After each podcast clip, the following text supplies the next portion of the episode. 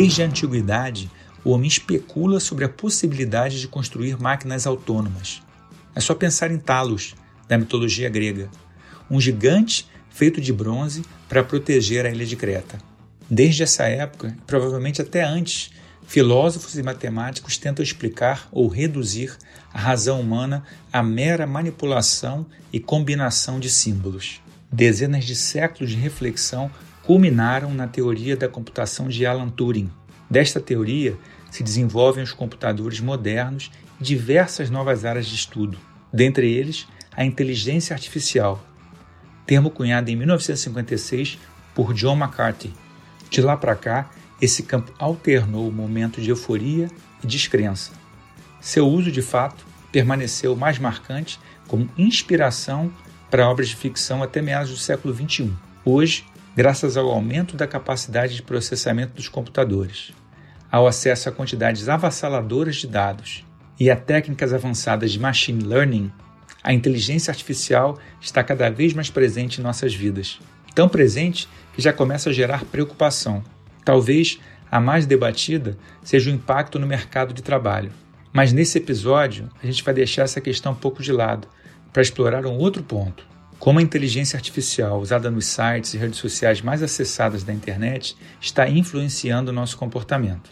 Para isso, hoje eu tenho a companhia de Felipe Castanhari, do canal Nostalgia do YouTube e do programa Mundo Mistério do Netflix, e de Silvio Meira, cientista da computação, especialista em engenharia de software e um dos pensadores mais interessantes do país. Juntos, vamos falar sobre o papel dos algoritmos no aumento do extremismo pelo globo. Também vamos refletir sobre maneiras de treinar melhor esses algoritmos e como manter nossa sanidade mental enquanto não conseguimos. Eu sou Steven Gen e esse é o Trip Consciência, lugar onde a ciência brasileira de ponta encontra a vida comum, de pessoas extraordinárias. Silvio Felipe, muito obrigado pela presença aqui no Trip Consciência. Nossa conversa será sobre conhecimento, informação, redes sociais, inteligência artificial e humanidade. Silvio, eu vou conversar com você. É, você entrou na faculdade de engenharia elétrica né, no começo da década de 70. O que, que te atraiu para essa área? Eu entrei em eletrônica, Stevens, na realidade. O que me atraiu para essa área na prática era que no começo da década de 70 a eletrônica estava na moda, vamos dizer assim. Uma parte dos meus amigos foi fazer civil, outra parte foi fazer elétrica, isso eram prédios e motores mas tinha uma coisa chamada transistor, que estava virando circuitos integrados, que parecia com o futuro. E eu decidi estudar isso. E aí eu fui, eu fiz engenharia eletrônica, dentro de engenharia eletrônica, mais ou menos no meio do curso para frente, já tinha muita coisa de programação, né? Computadores estavam começando a se tornar comuns nas faculdades e entrando nas grandes empresas. E eu fui saindo paulatinamente de eletrônica mesmo para eletrônica digital e para programação de sistemas digitais. Aí depois eu fiz um mestrado em computação e um doutorado em computação. Na realidade, eu nunca tive uma carteira do CREA. Entendi. Eu ia até te perguntar isso também, porque você comentou, né? O primeiro computador instalado no Brasil foi na PUC, se não me engano, né? PUC do Rio, em 63. Depois outras universidades começaram a receber os computadores, né? Acho que era o IBM 1130 a partir de 1965. Como é que era falar de computação naquela época, né? Na época que você começou a faculdade era quando as coisas estavam começando a, acontecer literalmente, né? Olha, era um negócio altamente misterioso. Na realidade, para a gente botar o, o, registro histórico correto, o primeiro computador instalado no Brasil foi em 1958, na prefeitura da cidade de São Paulo. É, e os computadores chegaram primeiro no estado, né, nas prefeituras, por exemplo, aqui no Recife foi a mesma coisa. É, e depois chegaram nas grandes empresas e depois chegaram nas faculdades. Porque tem uma coisa que a gente tem que ver, é que os primeiros programadores e analistas de sistemas, que era o, nome antigo para engenheiro e arquiteto de software, né, eles não foram formados pelas faculdades porque elas não tinham professores para isso. Né? É, quando você olha para o caso do Brasil, onde não foi os computadores que é, começaram a ser instalados no Brasil, não foram originados a partir de pesquisa ou estudos brasileiros, ao contrário dos Estados Unidos e principalmente da Inglaterra, né, que foi pioneira nisso.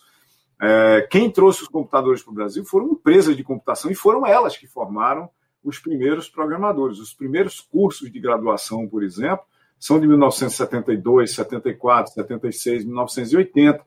É, naquela época, você é, vamos imaginar, numa mesa de bar, você chegar para alguém e dizer que você estava é, fazendo um simulador da, do seu TCC, né? Que meu TCC foi sobre foi projeto de caixa de som, né? Era projeto computacional de caixas de som de grande porte, né? Dessas tipo assim de eventos. Você chegar numa mesa de bar e dizer que você estava usando um processo de simulação computacional para projetar a caixa de som, ah, você era imediatamente excluído da conversa, porque ninguém fazia a menor ideia do que era isso, né? Era uma coisa muito rara, muito assim é, depois foi se tornando mais comum, mas na década de 70 era uma coisa muito esquisita. Entendi. E aí, quer dizer, você falou um pouquinho da tua pós-graduação também, né, mestrado em ciência da computação em 81. Como é que você vê esses avanços nos últimos 40 anos? Você acha que a gente evoluiu rápido demais ou faltou estratégia aí para a gente chegar onde chegou? Estou falando isso mais por conta, por exemplo, né, hoje em dia a gente está com esse risco crescente de vazamento de dado, né, principalmente uma coisa que você tweetou há pouco tempo, que é a possibilidade de perda das informações que estão armazenadas na nuvem. Né? Como é que você vê, é, não só é, esse, olhando né, para o retrovisor, esses últimos 40 anos e como é que a gente pode lidar com essas situações que vão vulnerabilizar um pouco demais assim a nossa relação né, com, com, a, com a computação. É, veja, Stevens e, e, Felipe e todo mundo, tecnologia, qualquer tecnologia, é o domínio da possibilidade. Né? Se é possível fazer, você vai fazendo. E depois chega humanidades para entendimento, para fazer políticas, para articular, para estruturar. Quer dizer, de uma certa forma, tecnologia não só está na frente de ciência, né? porque, por exemplo, a gente tem um conhecimento extremamente limitado de provas de correção e de segurança de software. Mas isso nunca impediu as organizações, por exemplo, de fazerem, organizações de todos os tipos, né, de fazerem sistemas de controle automático de aviões o mais famoso dos quais levou à queda de dois aviões de grande porte, com a morte de centenas de pessoas.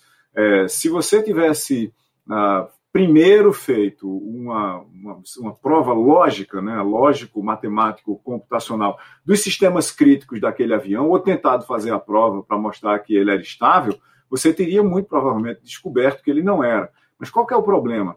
A gente tem uma, uma intuição computacional é, muito clara para muitos tipos de problemas que o custo de uma prova de um programa de computador é uma função exponencial é, do tamanho do programa. Então, imagine um programa de tamanho 2, por exemplo, pode custar, sei lá, 10 para provar. Um programa do tamanho 20 pode custar 10 mil para provar, né, do ponto de vista do esforço. Então, a gente vai com tecnologia, né? E quando você vai com tecnologia, por exemplo, eu comentei num debate um dia desse, eu escrevo e publico ah, na internet desde antes da internet, né, no, no, tempo dos BBS. Mas nenhum dos sites que eu publicava em 1995, 1999, 2003, 2005, 2010 mesmo, existe mais. Então, tudo que eu publiquei lá teria desaparecido se eu não tivesse um repositório no meu próprio blog, onde essa informação tivesse. A gente não tem, globalmente, por exemplo, um país do tamanho do Brasil, não tem uma estratégia nacional de preserva preservação de conteúdo digital. O que é, de certa forma, um absurdo, porque o digital passou a ser o principal veículo, o principal meio, a principal plataforma de publicação de conteúdo na vasta maioria dos países, e você tem, na realidade, uma estrutura global chamada Wayback Machine, que, que muito é, prioritariamente é, faz inglês, faz outras, outras línguas, mas faz inglês, do ponto de vista de preservação de sites, e você vai perdendo a história. Nós vamos entrar numa idade média digital, mas esse não é o único problema. É que desenvolver software é uma atividade complexa e cara. E a primeira coisa que você faz em software é funcionalidade. Se funciona, a gente pode lançar. A segunda coisa que você faz é interface. Se as pessoas conseguem usar, elas irão usar o que foi lançado. E depois você pensa em coisas como segurança.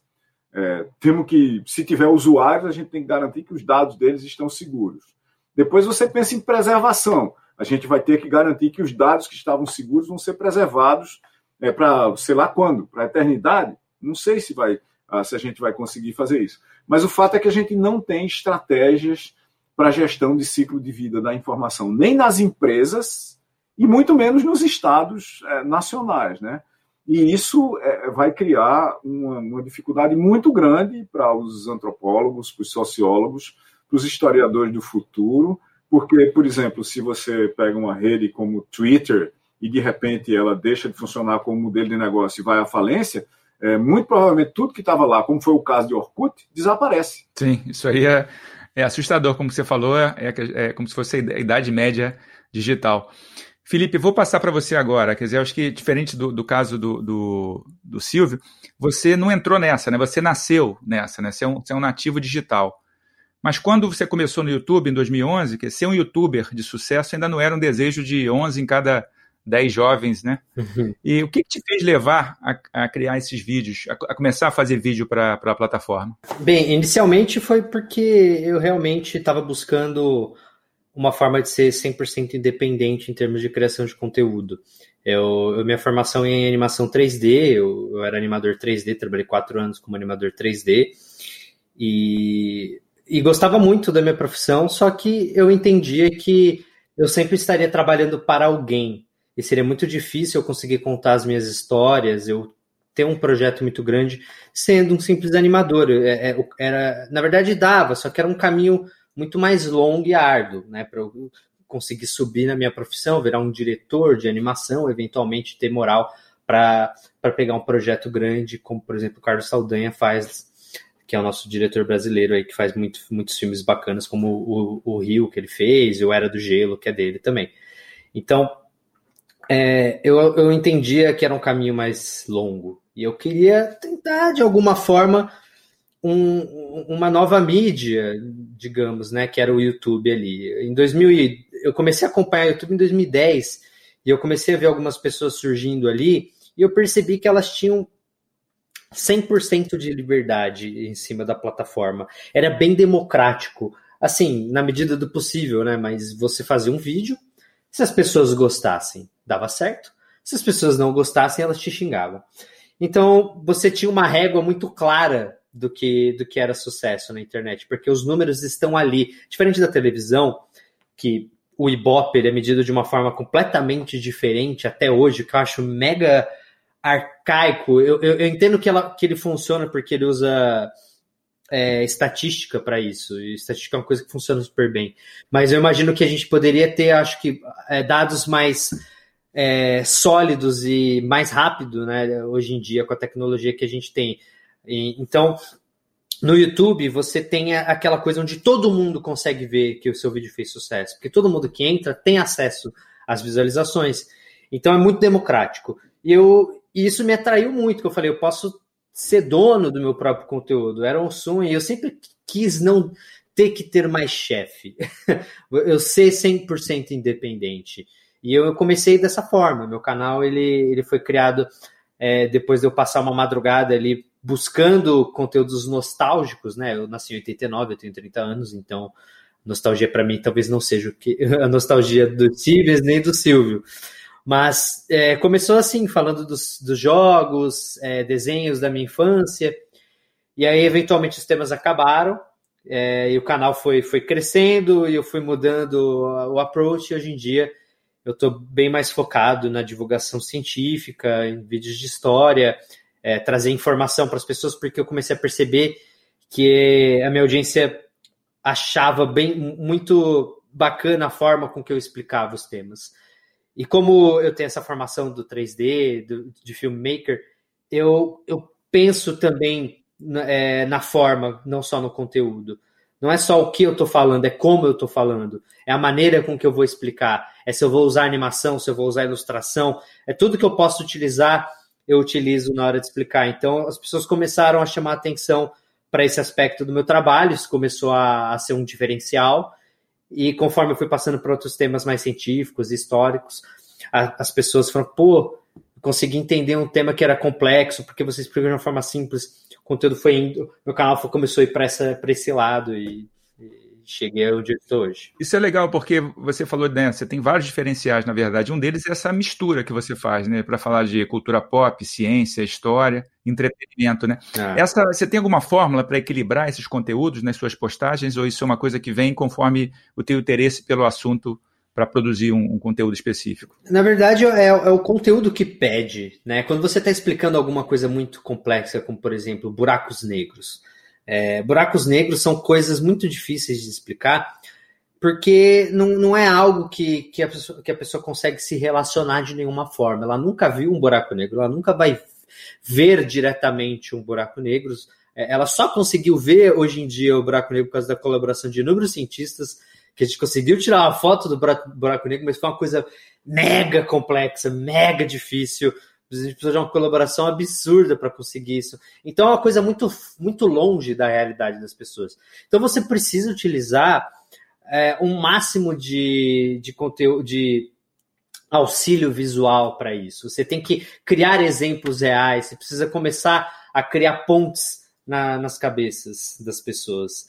Então, acho que é o conteúdo sempre pede o que eu vou fazer. Então, eu nunca tenho uma fórmula, ah, 20% você precisa de ilustração, 30% você precisa de insert, de vídeo, sei lá o quê.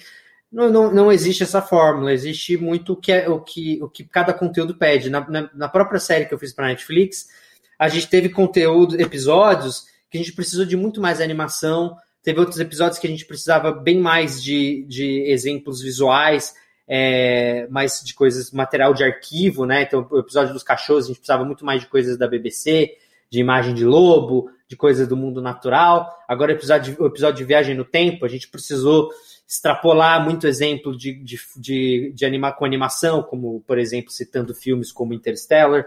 Então, cada episódio pediu um approach diferente. É meio que isso, o tema que pede. Legal, e até agora puxar esse gancho do Mundo Mistério, né? Netflix, que você estreou em agosto, né, desse ano 2020.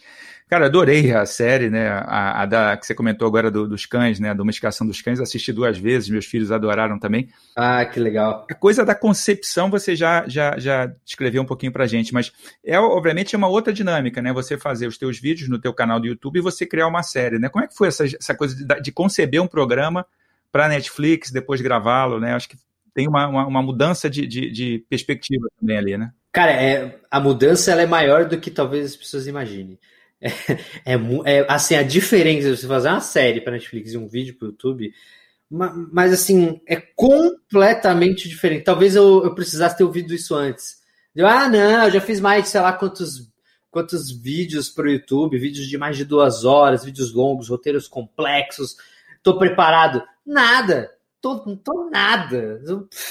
Imagina, é outro universo, cara. O workflow ele é completamente diferente. São muitas pessoas nesse jogo, né? De fazer uma série. Ah, digamos que o vídeo para o YouTube ele é, ele é um, uma pelada de society com os amigos na, na sexta-feira e uma série para Netflix é uma Copa do Mundo.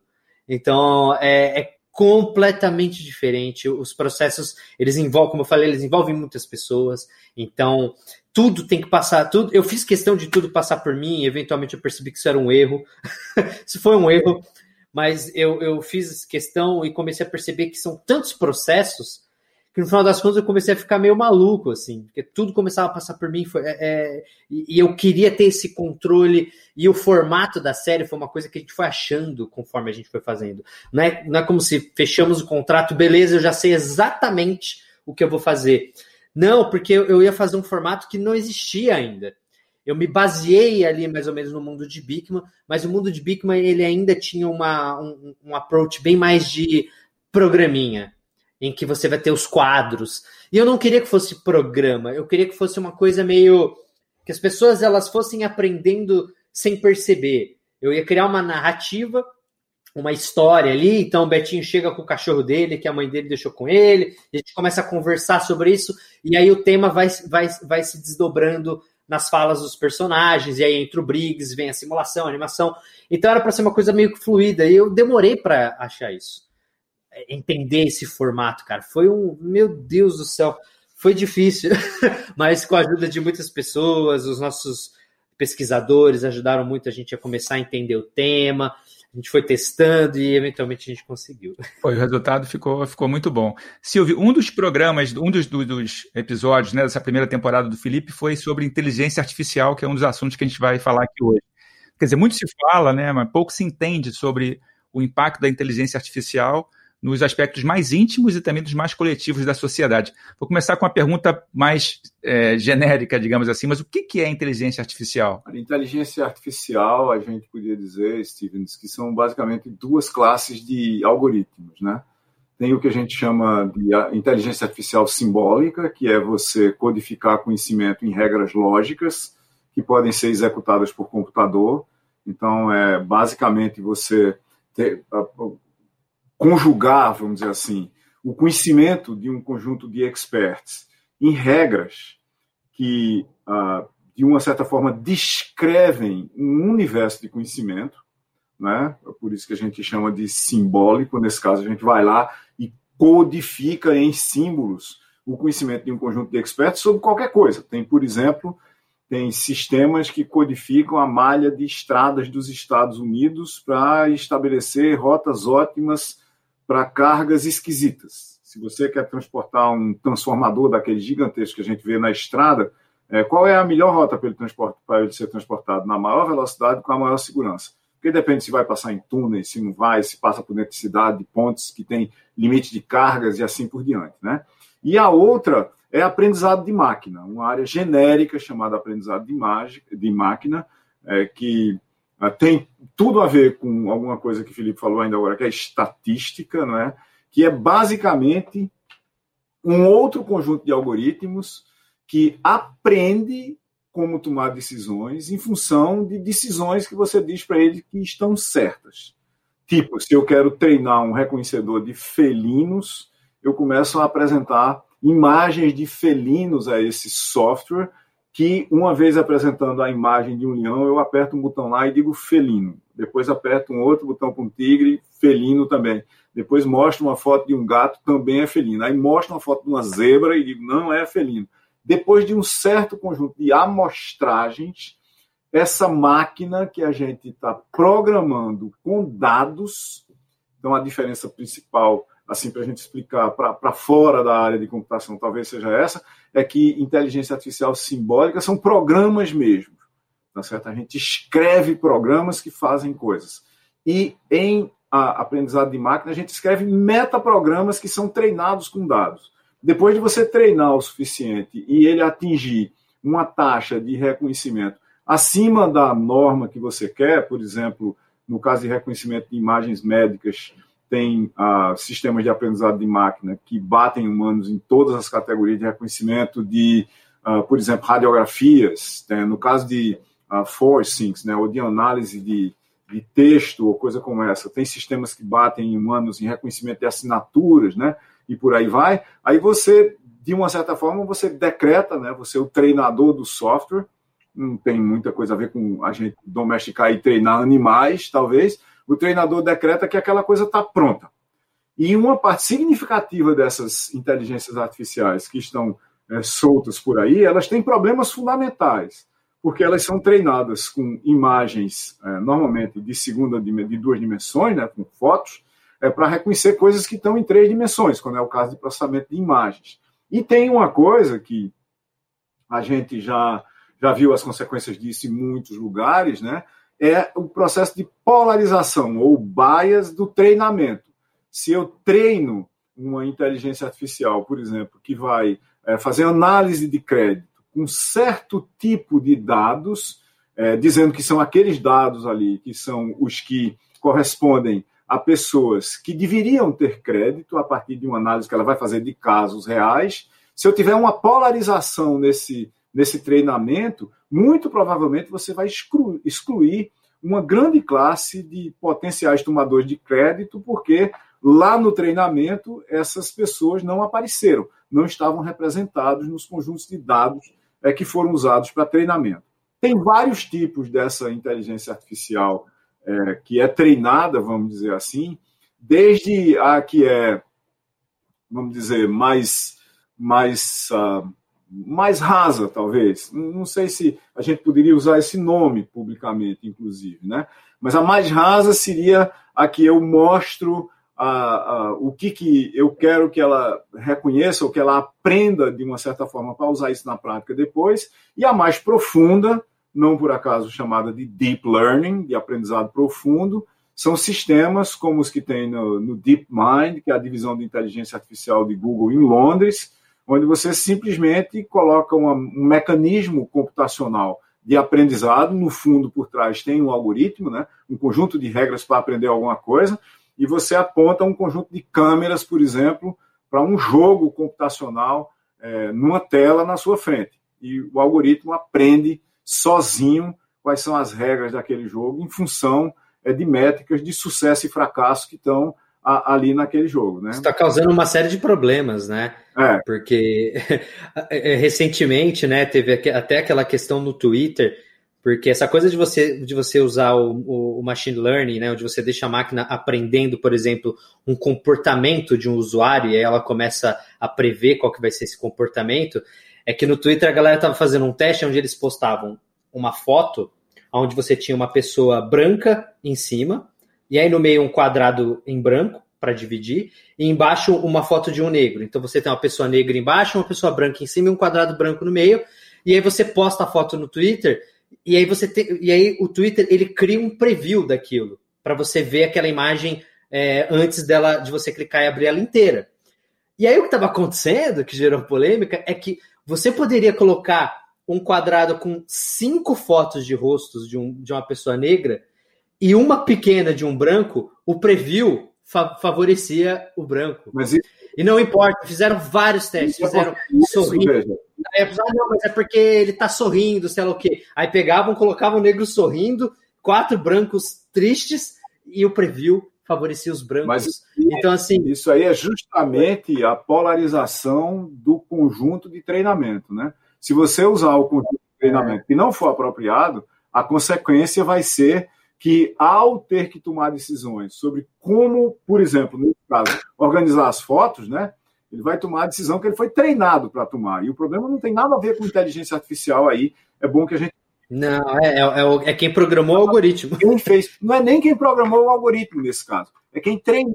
Não, é o comportamento do usuário que, que, que acaba estimulando é, a, a, máquina de uma forma errada, direcionando a, a máquina para um lugar errado, né? Exatamente. O conjunto de treinamento que foi escolhido, veja, se nós três aqui tivéssemos escrito o algoritmo e outro conjunto de pessoas tivesse treinado o algoritmo com as imagens que levaram às consequências que foram criticadas no Twitter, nós eventualmente fizemos o nosso trabalho bem. Quem escolheu o conjunto de treinamento que não representava a diversidade é, de pessoas na população foi quem treinou o algoritmo, tá certo? Então, são, é, uhum. é difícil explicar o que acontece. Etapas diferentes, né? Então, tem a etapa da criação do algoritmo, aí tem a etapa de você treinar esse algoritmo, fazer o treinamento dele, e, e, aí sim, né? Então o problema está na etapa, né? É, uma das etapas não foi feita direito. Mas, o, mas Silvio, você escreveu uma vez no, Twitter também, que quer dizer, várias vezes, na verdade, sobre a importância de proteger os dados das pessoas, né? E também proteger as pessoas dos algoritmos. É mais ou menos o que a gente está falando aqui agora, né? Como é que a gente faz para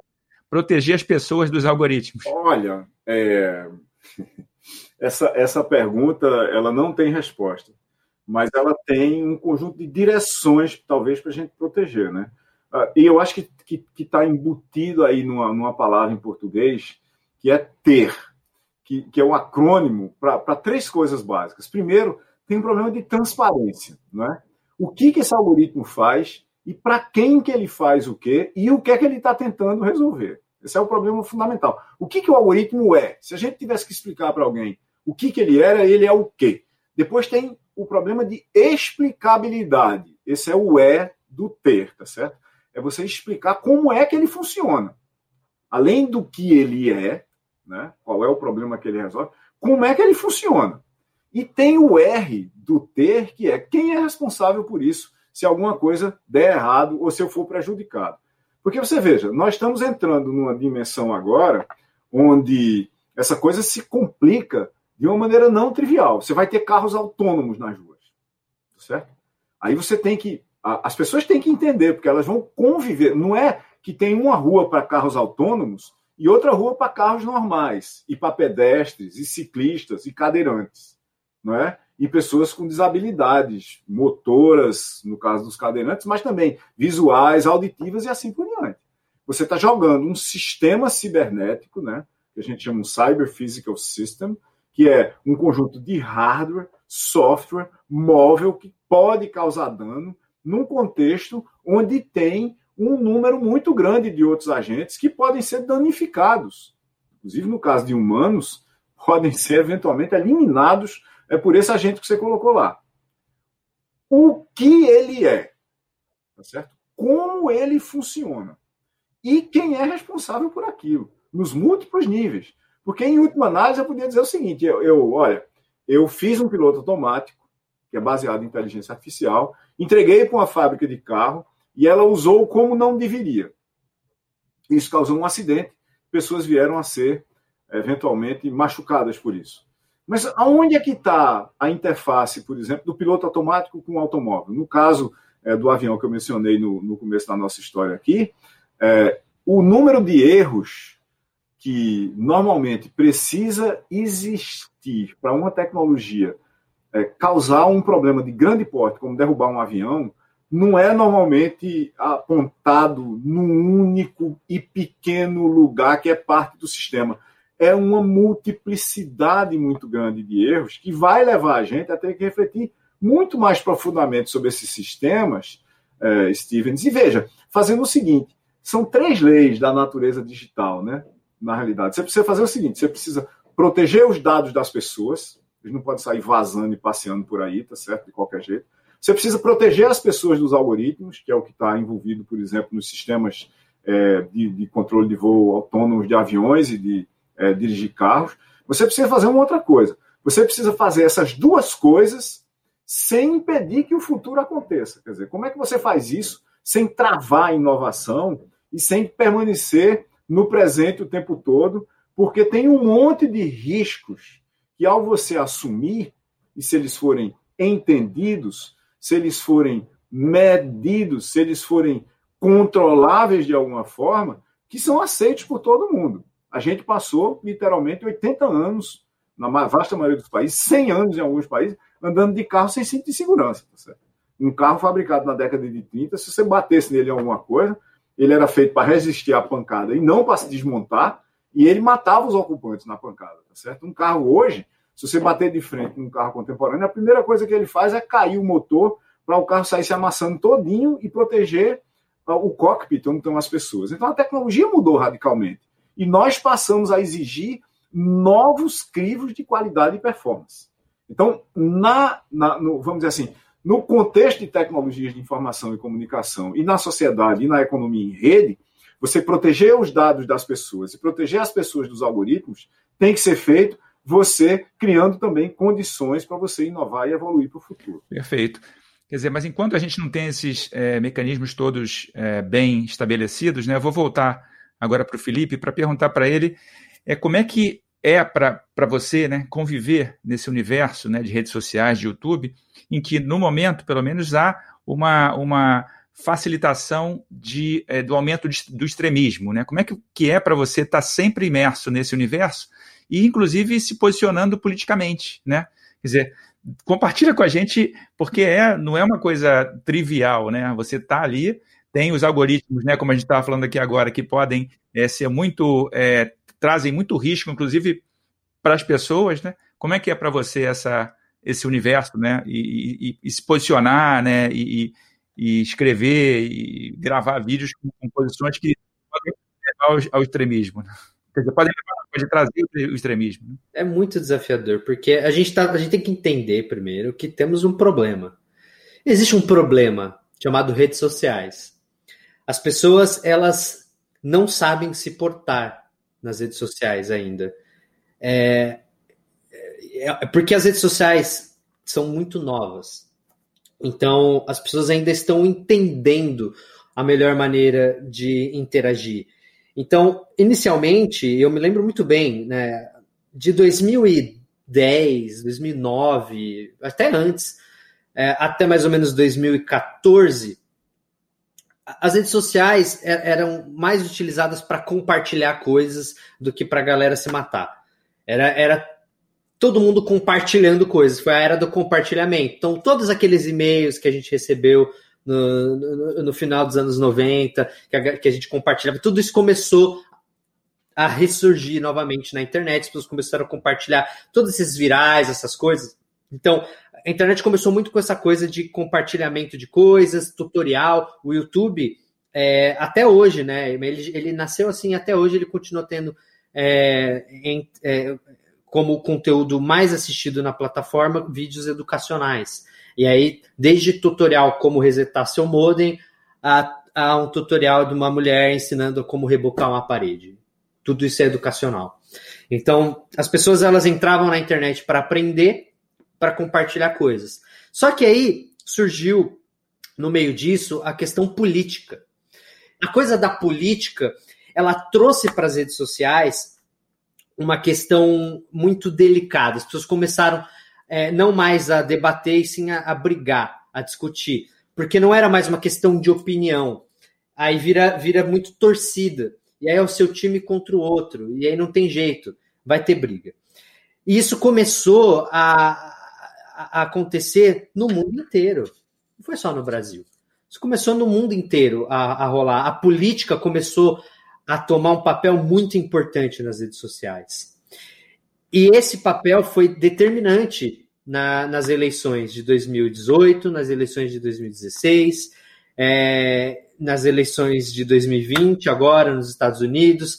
Eu sinto que a gente está começando a controlar um pouco essa, essa coisa das redes sociais e como elas podem impactar uma eleição, como a gente viu que aconteceu na Rússia. Então, assim, a coisa da política, ela trouxe um pouco esse problema e a gente está tá entendendo como lidar com isso. Não é fácil, é, e até eu estou aprendendo a lidar. Até eu, é, hoje em dia, tem coisas que eu escolho não falar mais. Eu falava mais sobre tudo, porque, na minha opinião, eu acho que não existe tema, um tema que não possa ser debatido e discutido. Eu acho que tudo tem que ser debatido e discutido. Só que eu percebi que existem coisas que transformam um debate em uma em briga e não, e não mais em um debate. E que perde o sentido. Qual o sentido de você é, jogar um assunto para uma roda que vai fazer as pessoas se, começarem a brigar? Você não tira nada daquilo. E aí o cara do outro lado, sendo agressivo, tentando, me xingando para me convencer de uma ideia, ele não vai me convencer. E eu, ficando puto, respondendo na mesma altura, eu também não vou convencer o cara. E aí você fica esses dois lados gritando um do lado do outro, ninguém ouve mais nada, e a polarização aumenta, o ódio aumenta e começa a, as redes sociais começam a ficar muito tóxicas. E é o problema que eu estou vendo agora. E aí junto uma pandemia no meio do negócio, onde as pessoas ficam dentro de casa, né, era, pelo menos era para ficar, mas uma parte das pessoas ficam dentro de casa e o estresse começa a subir muito, você fica preso, você não vê mais pessoas, você não sai mais dentro de casa, você fica, começa a ficar bravo, irritado. E aí, com a sua irritabilidade lá em cima, você começa a ser bem menos é, educado, digamos assim, na hora de, de responder alguém numa rede social. Então, isso virou um problema que eu acho que a nossa sociedade ainda. A gente já está começando a entender, mas eu acho que vai ficar claro daqui a alguns anos que, que a gente precisa de uma intervenção mesmo. A gente precisa de uma intervenção. Não, é, essa coisa do anonimato na internet é um grande problema as pessoas elas se sentem muito mais estimuladas a, a responderem de uma forma agressiva quando elas não têm um rosto, um nome. Elas têm um e-mail ali que não representa nada, um avatar de um ovo no Twitter, por exemplo. Não significa nada. Então, é, eu acho que a primeira grande mudança na internet precisa ser as pessoas precisam entender que elas são um indivíduo real ali e que elas não podem se esconder atrás de um computador, de que elas precisam ser responsabilizadas pelo que elas falam. Então, quando as pessoas entenderem que elas vão sim ser, ser responsabilizadas por tudo que elas estão falando nas redes sociais, a gente começa a mudar o comportamento das pessoas. Isso é um, do, um uma das coisas que a gente precisa fazer. Legal.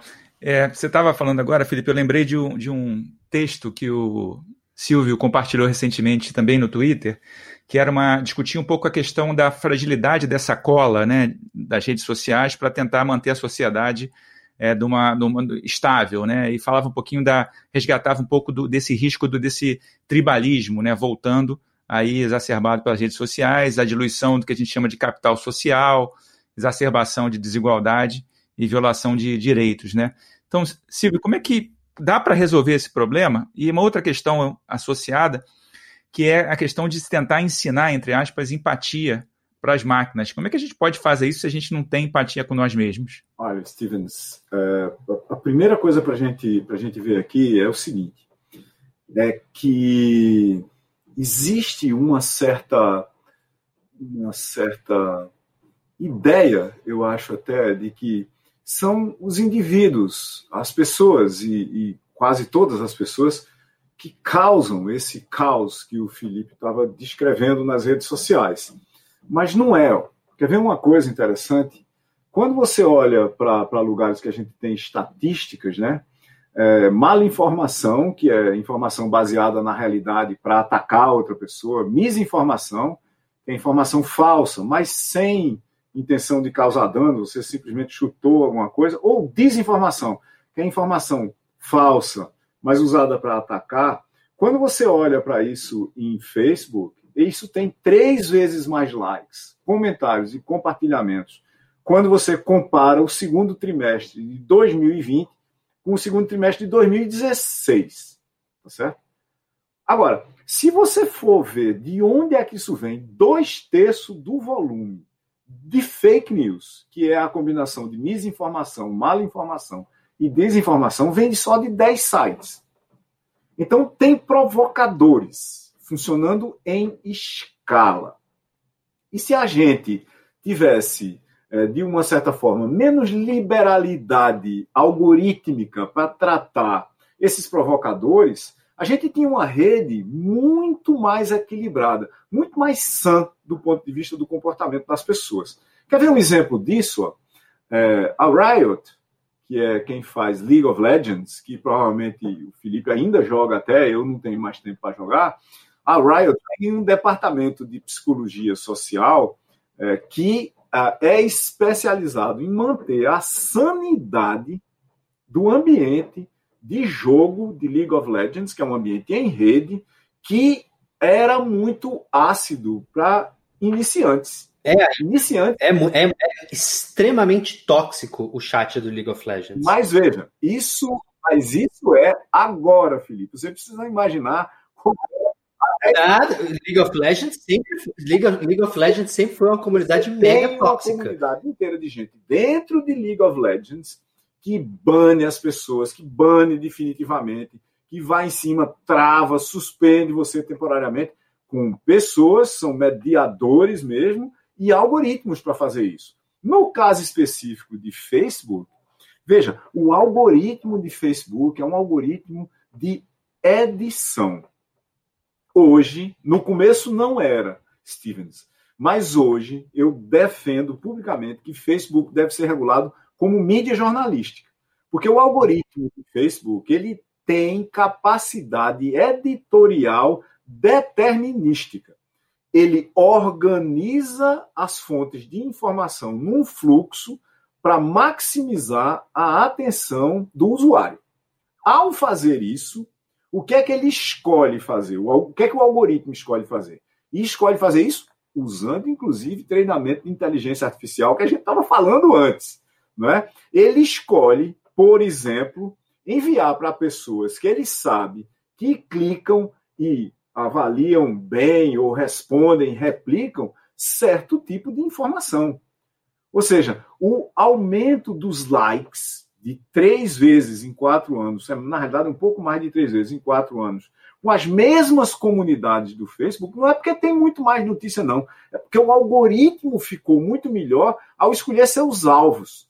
Eu vou mandar essa informação para Felipe, porque ele certamente vai clicar, vai replicar, vai gostar e vai escrever e vai mandar para outras pessoas, vai compartilhar no WhatsApp, que vai voltar para mim e assim por diante. Eu vou mandar essa para Steven, ele vai fazer a mesma coisa. Então, o que, que você faz? Você cria dentro do algoritmo que faz esse, essa edição, equivalente a editores de jornais, só que focados em cada pessoa ou em cada comunidade. Isso não é feito em escala, né? Vamos pegar todo mundo que mora no oeste dos Estados Unidos, ou no norte do Brasil, ou no nordeste, ou em Recife, mas você vai e bota pessoa a pessoa.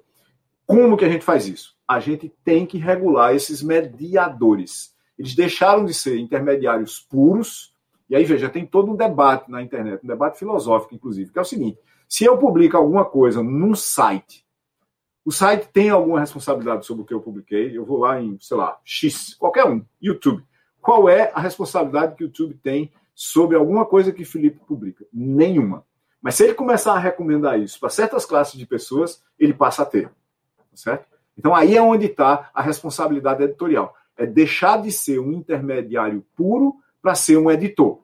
A gente tem que regular isso, porque a gente sabe hoje que está pondo em risco a saúde das pessoas, a saúde das comunidades e a saúde da democracia. Sim, ô Silvio, é, é só para. Eu não sei se, se ficou claro, eu não acho que a culpa seja das pessoas. Eu acho que assim, eu, eu, o que eu falei foi basicamente o que eu enxergo que está acontecendo, mas a culpa disso eu vejo como sendo das redes sociais.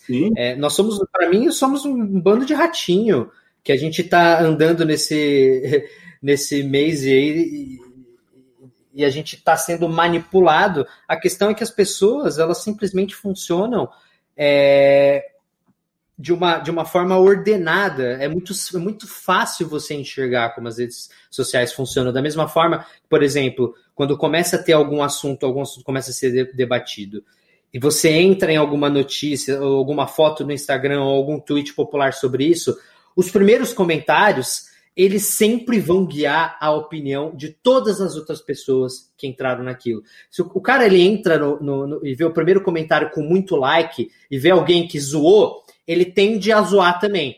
Se ele, se ele viu o comentário e foi alguém falando sério e, e, aquilo deu muito like, ele vai querer falar sério também. Então a, a, a opinião das pessoas é guiada pelos likes. As pessoas elas tendem a comentar algo porque elas sabem que aquilo vai gerar like.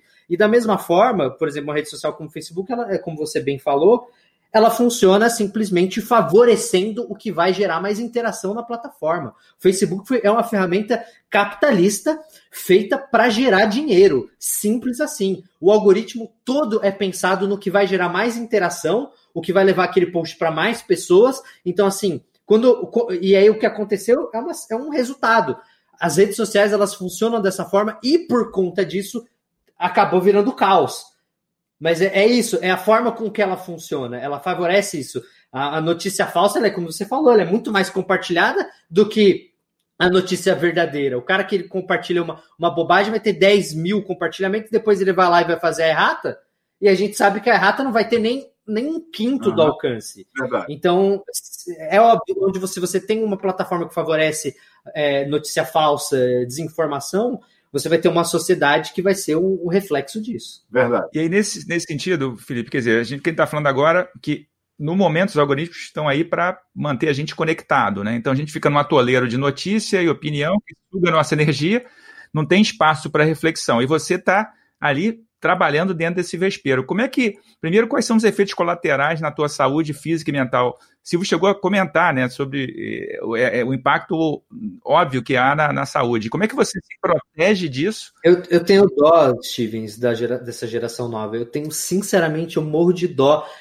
Eu fico imaginando o terror que deve ser você crescer, é, passar sua adolescência com rede social o terror, porque já é uma fase mega difícil de todo mundo querendo aprovação, querendo entender qual é o seu lugar, qual a sua personalidade, onde você se encaixa. E você ter que passar por isso, por essas dúvidas, essa confusão, é, tendo redes sociais, onde você analisa cada pessoa pelo número de likes que ela tem, onde o valor de cada pessoa é determinado por isso, isso é terrível. E as redes sociais, é, para quem trabalha com isso, e eu trabalho com isso, é especialmente mais é, agravante o efeito. Por quê?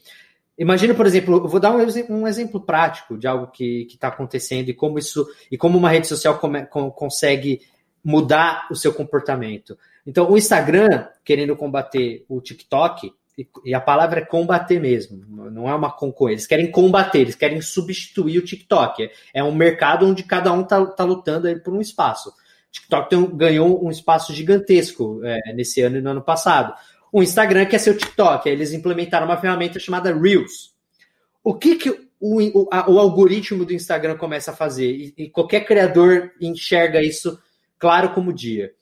É, eles começam a favorecer criadores que postam Reels. O Reels é um formato de vídeo mais simples, mais rápido, que é para combater, que é justamente para concorrer com o TikTok. Quando o, os criadores começam a perceber que os posts com Reels estão tendo um alcance muito maior do que qualquer outro tipo de post, o criador começa a fazer só Reels. E aí, se um criador tem o costume de fazer conteúdos um pouco mais profundos, de dois, três minutos, e aí chega e ele percebe que a ferramenta está favorecendo vídeos de 15, automaticamente ele começa a mudar o conteúdo dele, porque ele sabe que se ele não mudar, ele vai ter menos alcance. Então, isso acontece no YouTube, isso acontece no Instagram, isso acontece no TikTok, isso acontece no Twitter. Todas as redes sociais fazem com que o usuário mude é, a sua forma de, de, de criar conteúdo para se adequar ao que, ao que o algoritmo está querendo. Porque o algoritmo é o que entrega o conteúdo dele, é o que faz o conteúdo dele chegar nas pessoas, é o que faz ele ganhar mais inscritos ou menos inscritos. No YouTube, por que, que começou uma série de canais postar vídeos diário? Onde você diminuía a qualidade do que você ia fazer, se fazia um conteúdo mais simples de, de ser consumido. Um, é, é, é, eu faço uma analogia com junk food, é uma comida mais rápida, é o fast food, comparado a um restaurante que tem cinco estrelas, que você vai comer aquela refeição que você vai lembrar dela durante um mês. Puta, comi uma refeição incrível no restaurante cinco estrelas, meu Deus do céu. E tem o fast food, que você vai lá rapidamente, você come, você sabe que não faz muito bem para sua saúde, sabe que não é muito legal, mas é mais barato, é mais rápido. Então, o cara, ele começa a mudar o que ele vai fazer, o conteúdo dele, para se adequar à rede social, justamente buscando alcance, relevância. Então as pessoas não estão mais se importando muito com o conteúdo em si. Elas fazem o que a rede social pede, o que a rede social demanda pelo algoritmo. Mas por outro lado, isso provavelmente não é sustentável, né, Felipe? Essa é boa, isso não vai, isso não é sustentável de jeito nenhum. É, né? e aí começa a ferrar a cabeça das pessoas. Porque a pessoa ela, ela tá fazendo algo que ela não gosta, ela não acredita, mas ela faz porque o algoritmo pede. E aí ela vê os likes, ela, puta, mas eu fiz aquela besteira, deu 200 mil likes. E aí eu faço conteúdo mais legal, mais sério, sei lá o quê, que é o que eu acredito, deu 20 mil. E aí? O que, que você faz? E aí isso cria uma batalha, que você vai estar tá constantemente ali batalhando com a tua cabeça, do tipo, caraca, eu quero fazer algo, mas o algoritmo está mandando fazer outro. Isso, vai, isso gera vários problemas mentais. Eu, eu, eu constantemente estou passando por isso, mas eu tento lutar, tento ser um. Eu tento evitar que as redes sociais guiem meu comportamento meu conteúdo. Perfeito. Silvio, e você? Você também está tentando. Como é que você faz para lidar com esse ambiente que muitas vezes é tóxico? Você restringe, de certa maneira, o tempo que você fica conectado? Você tem alguma rotina para se desprender dessa, dessa força de vez em quando? Como é que é? A primeira coisa, e há já algum tempo, eu saí de Facebook.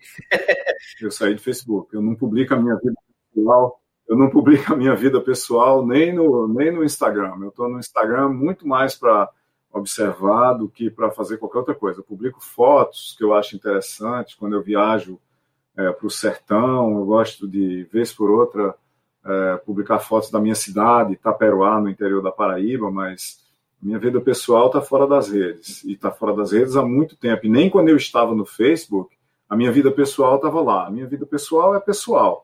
Não tenho que. não estou vivendo em conjunto com a humanidade inteira para isso ser relevante. É, eu tenho uma participação relevante é, no Twitter, Stevens. Eu tenho um problema de memória. Eu tenho um problema de memória. Eu vou lhe contar é, como é que esse, que esse meu Twitter começou a ser relevante e, e você vai você vai ver o que é, que é falta de estratégia. Eu tenho um problema fantástico de memória. Assim, o meu caso extremo é um dia eu estava numa aula de engenharia de software e eu citei um exemplo todinho e, e disse para os alunos, olha, lamentavelmente eu não consigo me lembrar do paper onde isso está, mas eu vou fazer uma busca e vou, e vou mandar para vocês depois por e-mail. Isso já faz alguns anos, não tinha WhatsApp nem nada. Aí um aluno bem calmo no fundo da sala disse, professor, acontece que esse paper é seu. Foi o senhor que escreveu isso. Então eu consigo esquecer do que eu escrevi e publiquei, entendeu? Então, quando o Twitter chegou, eu comecei a tentar entender. Toda vez que lançam alguma plataforma nova, eu vou lá e crio uma conta e faço um conjunto de experimentos. Né? Lançaram aquela rede social para idoso, Ions, que, que acabou. Né? Eu fui lá, criei uma conta, vi, achei que não ia dar em nada e saí de lá. Eu só não vou criar uma conta para testar no Parler, né? porque o pessoal que está lá não me interessa, não vou nem testar. Mas Aí o que foi que eu fiz? Ah, de repente eu descobri para que servia o Twitter.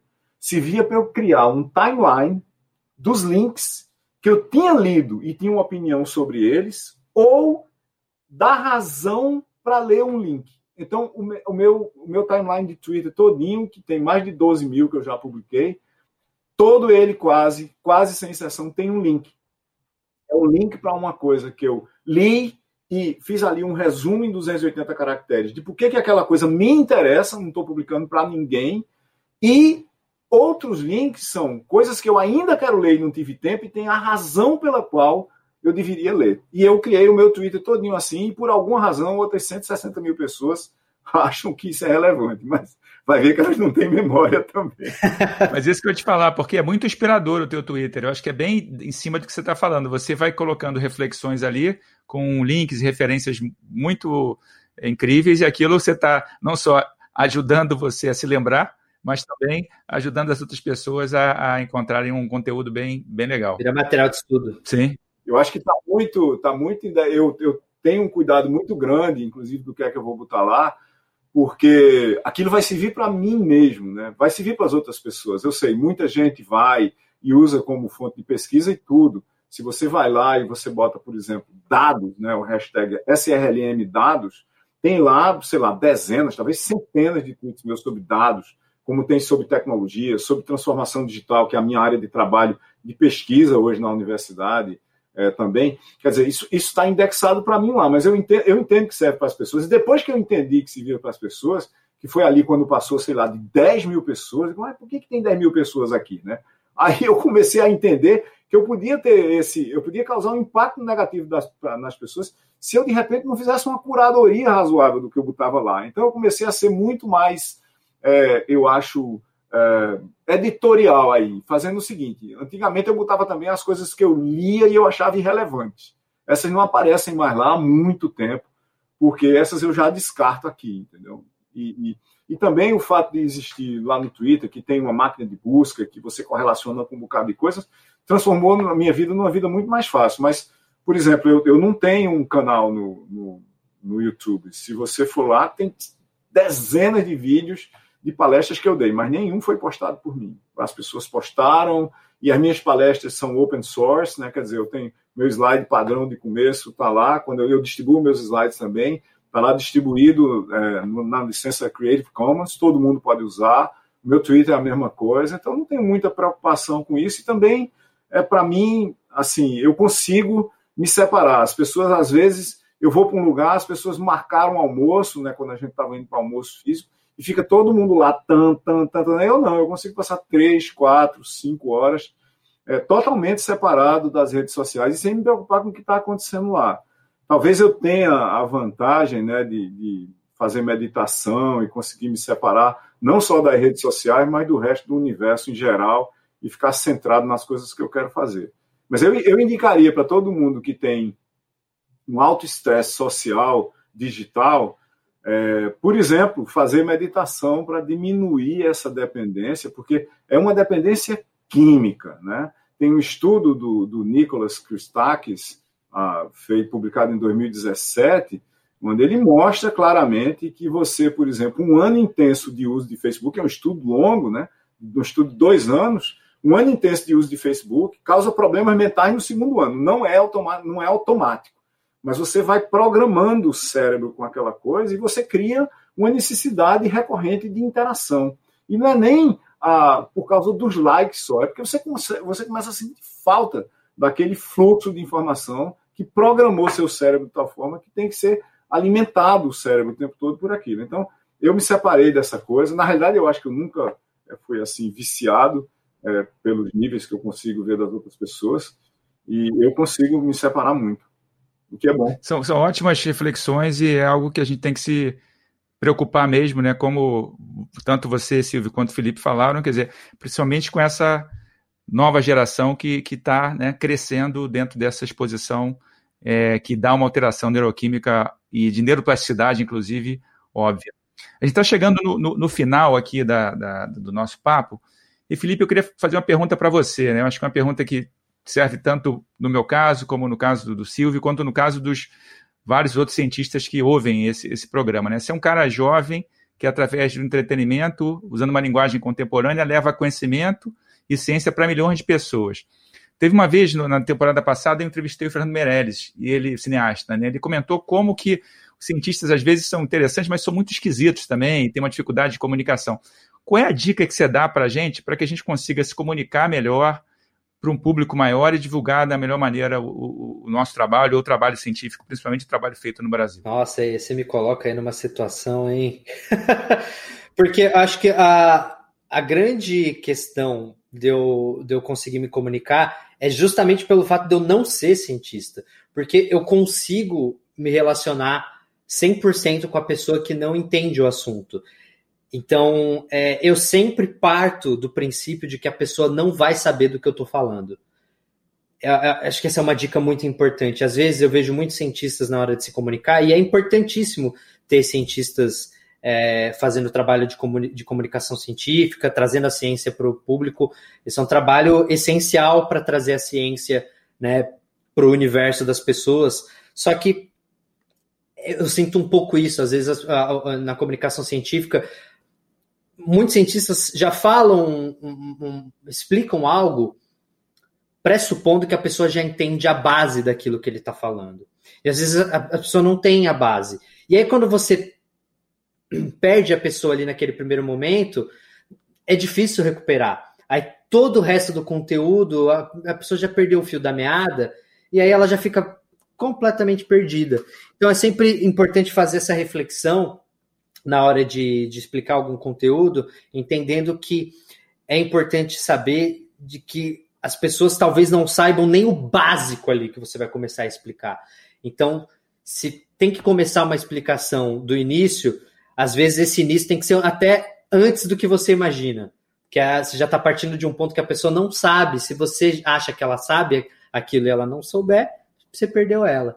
Então, acho que é, é, é, é, por isso que eu tenho uma facilidade de comunicação tão grande, porque quando o cientista que eu contrato para revisar o roteiro, ele chega com alguma palavra ou algum conceito muito difícil de entender ou extremamente específico que ele não explicou e que eu não sei, eu começo a olhar e falo, peraí, não entendi isso aqui.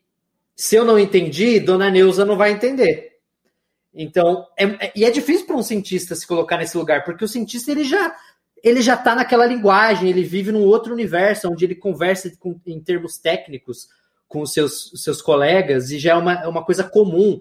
Então é até difícil para ele separar quais são as, quais são os, as palavras que, que as pessoas não vão entender, qual conceito que eu vou precisar elaborar um pouco melhor. É difícil, mas eu acho que é, é isso, né? E sempre que possível, pelo menos para mim, funciona muito o auxílio visual tem muita coisa que eu não que eu só consegui entender depois de ter um exemplo, algo visual para me ajudar, para minha mente segurar em algo. Ela precisa, às vezes ficar só na imaginação.